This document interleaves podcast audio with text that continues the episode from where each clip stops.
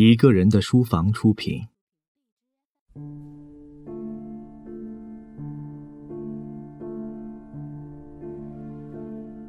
德伯家的苔丝，作者托马斯·哈代，朗读者肖图马。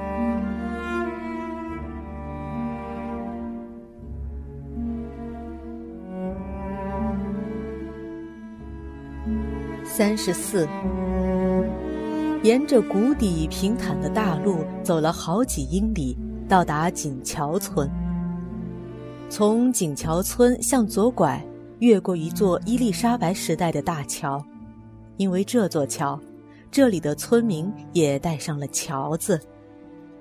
桥后面就是他们租下的房间所在的那座房子。房子的外观，到富鲁姆山谷旅行过的人无人不晓，一度壮丽的彩艺庄园，德伯家族的产业与宅邸，如今。部分已坍圮破败，剩下的部分变为农舍。欢迎回到你祖先的大宅，克莱伸手扶妻子下车时说道。但他立刻又为这玩笑后悔，因为这太像讥讽。进去之后才知道，虽然他们只租了两间房，主人却利用他们到来的机会和暂住的时间去新年访友了。留下了邻居的一个女人照应他们的一点需要。独享整座房子令他们好开心，同时领悟到这是两人头一回有这样的体验。但是他发现霉迹斑斑的旧宅有点令新娘子沮丧。马车走了之后，两人上楼去洗手，打杂的女工带路。楼梯平台上。苔丝站住，吓了一跳。怎么了？克莱问。快看那些可怕的女人！苔丝微笑着回答。他们把我吓坏了。克莱抬头一看，发现护墙板上画着两个真人大小的肖像，所有到过这座宅子的人都会看到。画的是两个中年女人，年代约为两百年前。他们的肖像看一眼就会终生难忘。一个五官瘦削，眼睛眯缝，一脸假笑，隐含着无情的背信弃义；另一个鹰钩鼻子、大板牙，目光嚣张，表明其傲慢到凶狠的地步。任谁见了这两个女人，过后都得做噩梦。这画的是谁？克莱问打杂女工。听老人们说，画的是古代两位德伯老爷的夫人，这所大宅的主人。因为画镶在墙里头，没法子挪开了。令人不快的是，除了他们让苔丝受惊吓外，克莱还发现，苔丝匀称的五官毫无疑问能从这些夸张的形象中。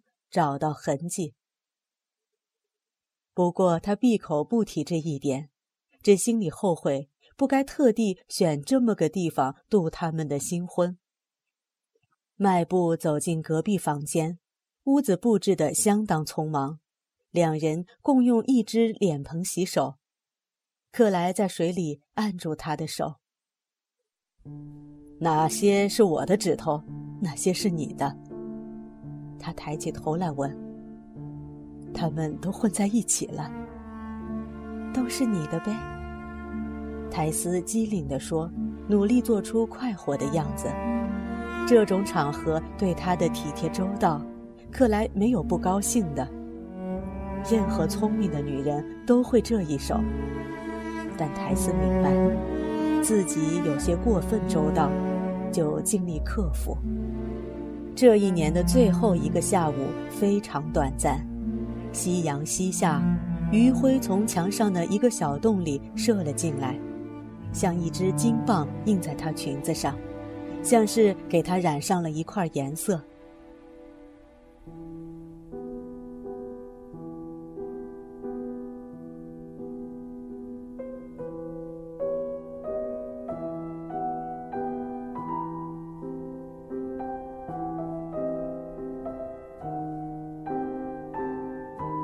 他俩走进古老的客厅用茶，在这里，夫妻共享第一顿饭。两个人都孩子气十足，或不如说克莱更加如此。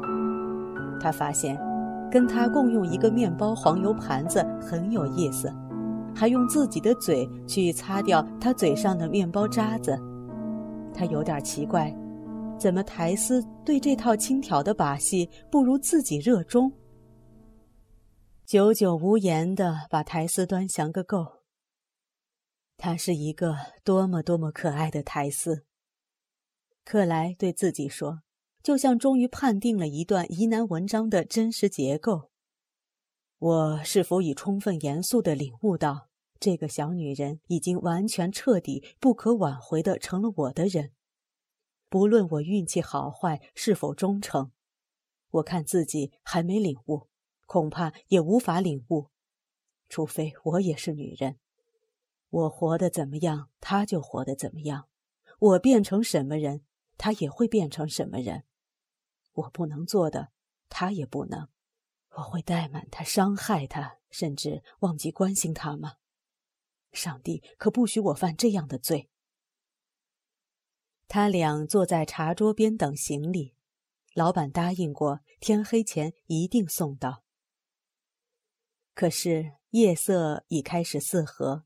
行李还没送来，除了身上穿的，他们什么也没带。太阳一去，冬日平静的氛围就变了。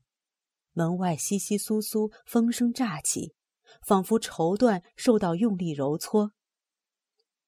秋日的静静落叶被搅得纷纷生气的复活，不情愿地转着圈子，敲打着百叶窗棂。天很快就下起雨来。那只公鸡知道天马上要变了，克莱道。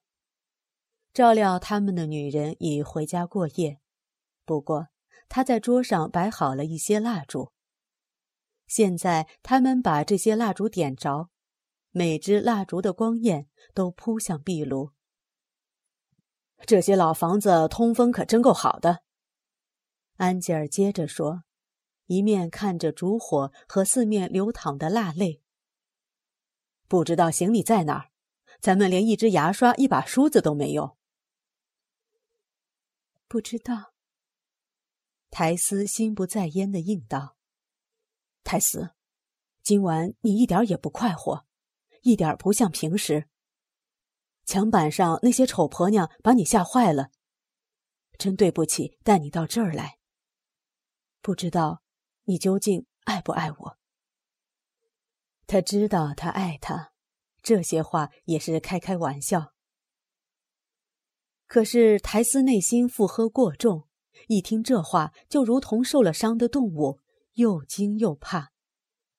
虽然竭力忍住眼泪，结果还是掉下来一颗两颗。我说着玩的，他十分歉疚。我知道你担心没拿到行李。不明白老乔纳森为什么还没把他们送来？哟，都七点钟了。啊，他来了。有人敲门，没别人去开门，克莱自己走了出去。他手里拿着一个小包裹，回到屋里。结果不是乔纳森，他道：“真烦人。”泰斯说：“小包裹是专人送来的。”这人从艾敏斯特赶到塔尔博塞，可刚好新婚夫妇已动身走了，于是他跟到这里，照吩咐要把东西亲自交到他们手里。克莱把东西拿到烛光下一看，是个不到一英尺长的帕布包，封口都打着红色的火漆，还盖着父亲的印章。包裹上有父亲的手迹，面交安吉尔·克莱太太手。泰斯，是给你的一件小小结婚礼物。他一面送给他，一面说：“他们想的真周到。”泰斯接过来时一阵心慌意乱。我看还是你来打开好些，亲爱的。他把包裹翻个身。我不敢拆开这些火漆印，他们样子好怕人，请替我开吧。”克莱拆开包裹，里头是一只摩洛哥皮匣子，匣子上面放着一封便笺和一把钥匙。信是写给克莱的，这样写道：“我亲爱的孩子，也许你已忘记你的教母皮特尼临终的时候，当时你还小，曾把他的部分珠宝托付给我，留给你的妻子，以表示他对你和你妻子的爱心。这一托付我尽责完成。这些珠宝自那时起一直锁在我银行的保险箱里。”虽然目前情况下这样做也许不合时宜，但是你该明白，我有责任把它们交给他们合法的主人，以便他终身使用，所以立即派人把他们送到。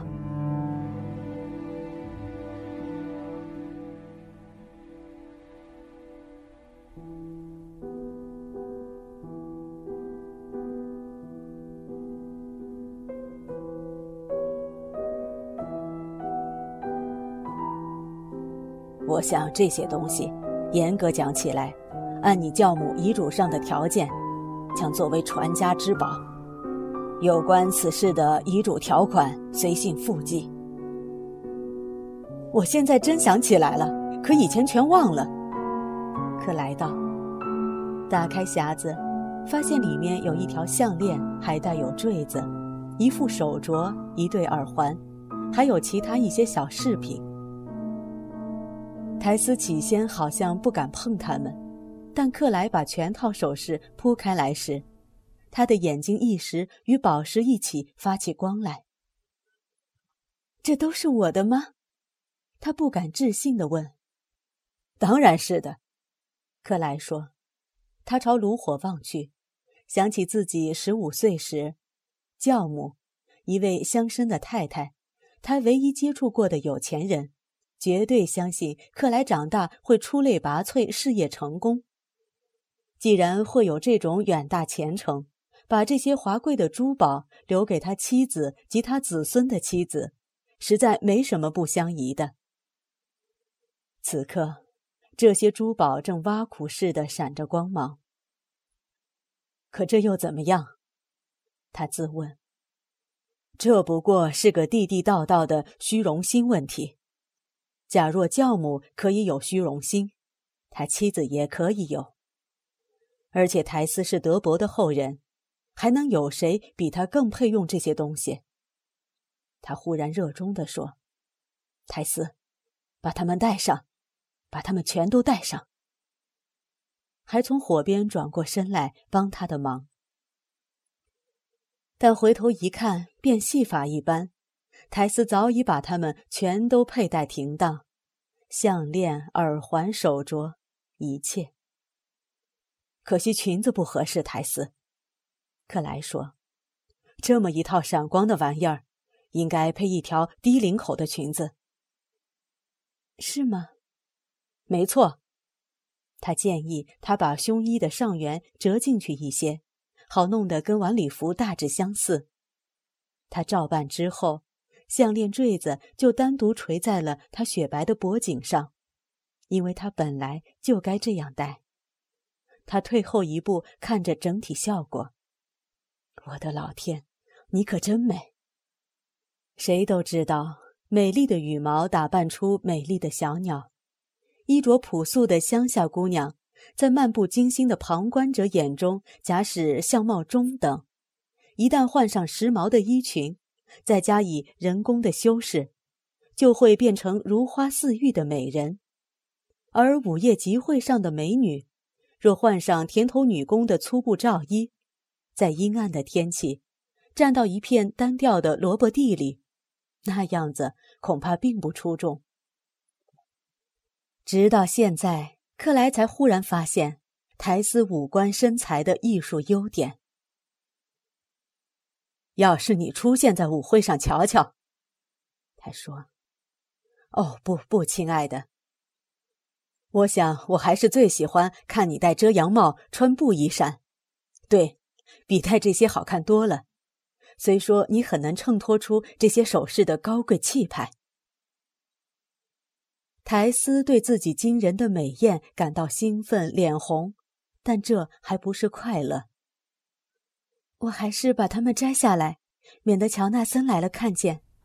他们对我不相称，是不是？我想，咱们得把它们卖掉吧。再待一会儿吧，卖掉？绝不，那就会辜负了人家的一片好心。听他的话，再想想，他乐意的顺从。还有事要对他讲，带着这些也许有好处。他带着这些珠宝坐下来，两人又开始琢磨：乔纳森带着行李可能到了什么地方？给他预备的一杯浓啤酒，此刻泡沫都消了。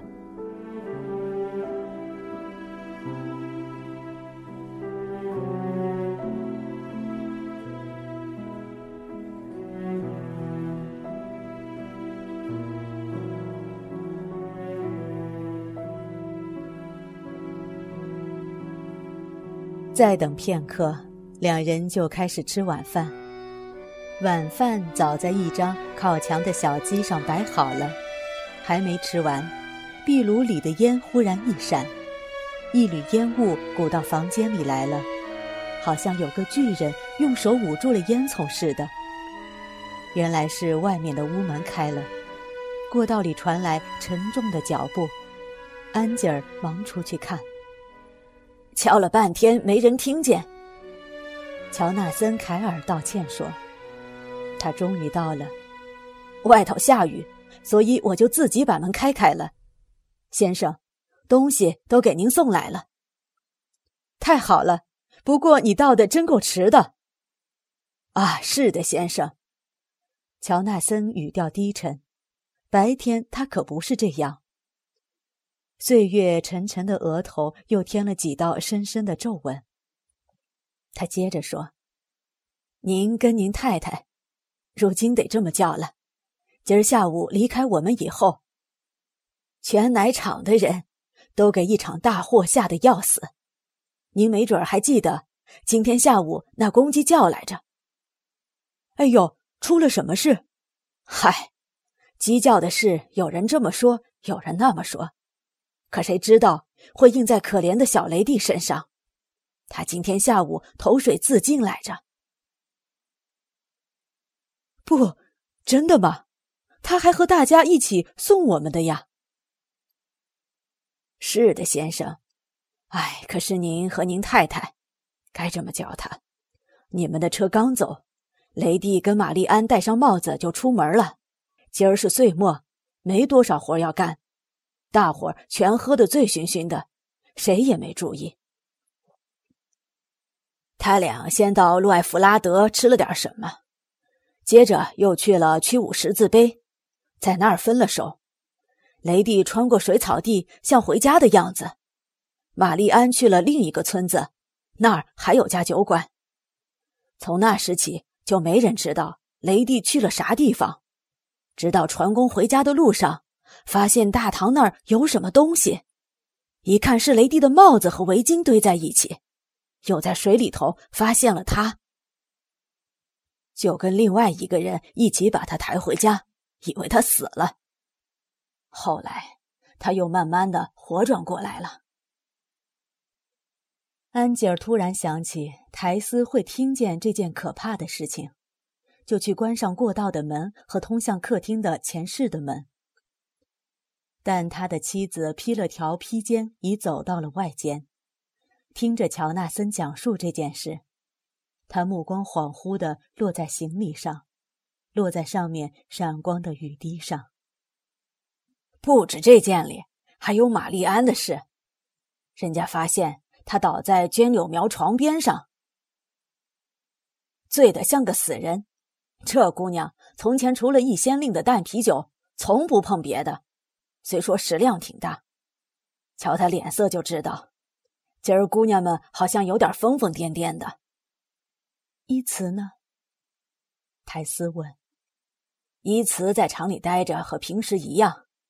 他说这些事的原因，他都知道。他好像也灰心丧气的。可怜的孩子，难怪他。所以您瞧，先生，正想把您那些行李和您太太的睡衣、梳洗用的东西往车上装，就出了这些事，唉，就晚了。好吧，乔纳森，你把箱子搬上楼，喝杯啤酒，就赶快动身回去吧，免得奶厂里需要你。苔丝已走进客厅内室，坐在炉火旁，满面愁容地看着炉火出神。听见乔纳森沉重的脚步上了楼，打开了行李，听见她谢谢丈夫为她倒的啤酒和给的小费。后来，她的脚步在门外消失，大车也嘎嘎吱吱地走了。安吉尔把那根巨大的橡木门栓拴好，走进他坐的地方，从背后握住他的脸，满以为他会高兴地跳起来。去打开他如此盼望的梳洗用具，可他站都没站起来。于是他也在炉火旁坐下。晚饭桌上的烛光在炉光照耀下显得又细又暗。我挺难过，真不该让你听见了那些姑娘的祸事。他说：“不过别为这个太伤心。雷蒂那姑娘本来就有点生理神经的。”这你知道。他真是没有任何值得去寻死的理由，泰斯道。可那些有理由那么做的人，却掩藏自己，装成没事人一样。这件事促使他下定决心。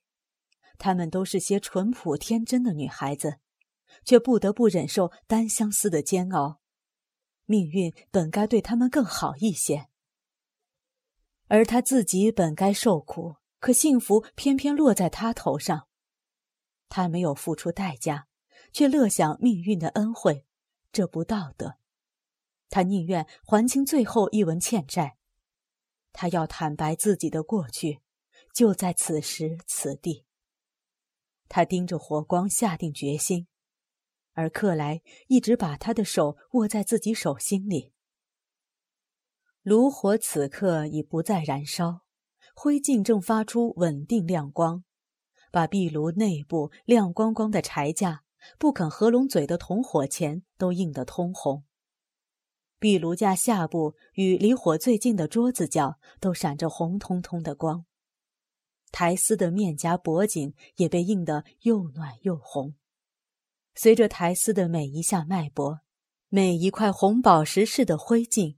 都化作阿尔代巴兰或赛瑞斯，一颗颗变换着白色、红色、绿色光彩的星星。还记得今早咱们说过，要相互说出自己的过错吗？克莱突如其来的问。看他还是那么一动不动的发呆，也许是说着玩的。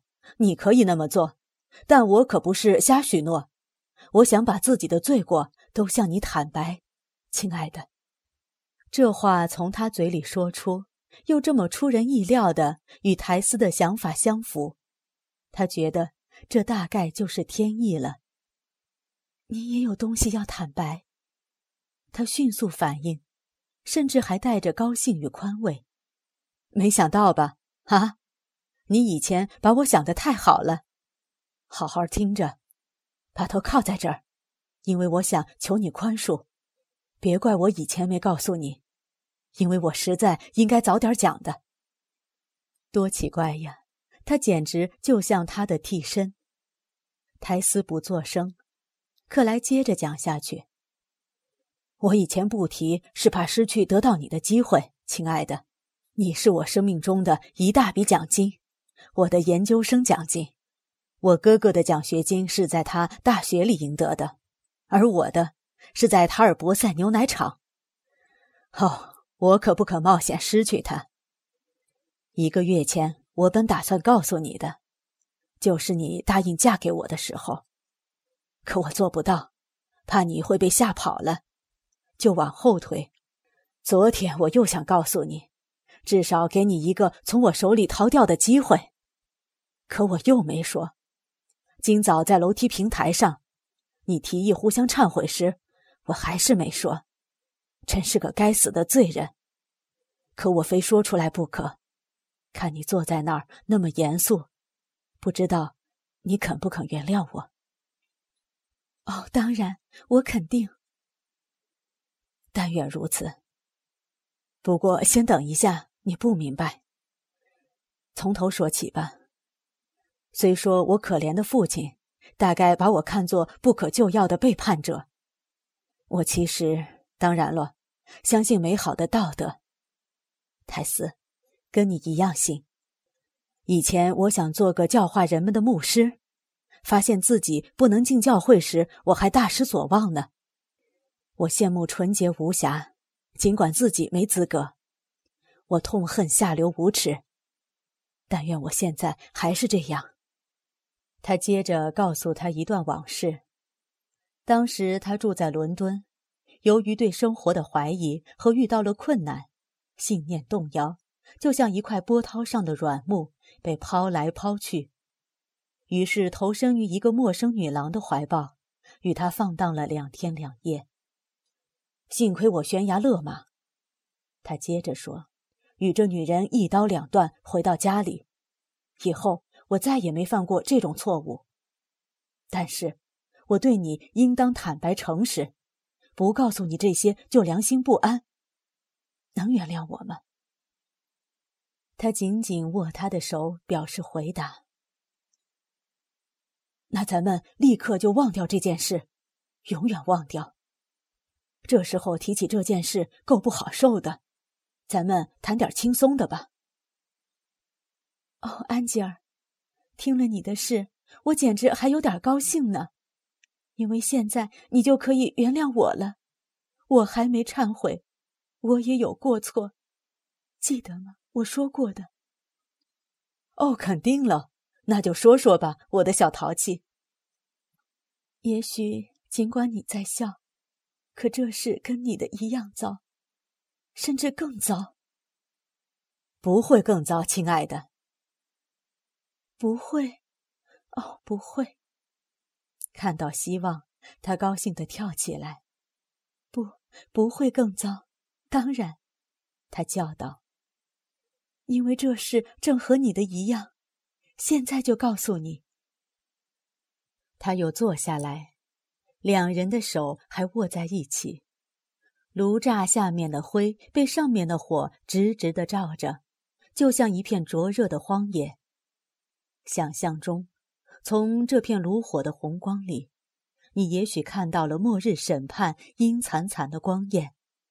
这火光照着他和他的手和脸，透进他额际松散的头发，把他头发下面细嫩的皮肤也映得通红。把他的巨大身影投在墙上、天花板上，他前倾着身体，脖子上每一块钻石都发出邪恶的闪光，活像癞蛤蟆在眨巴着眼睛。他把头靠在他的太阳穴上，开始讲述他与艾里克·德伯相识的前前后后。他目光低垂，细语柔声，毫不畏缩。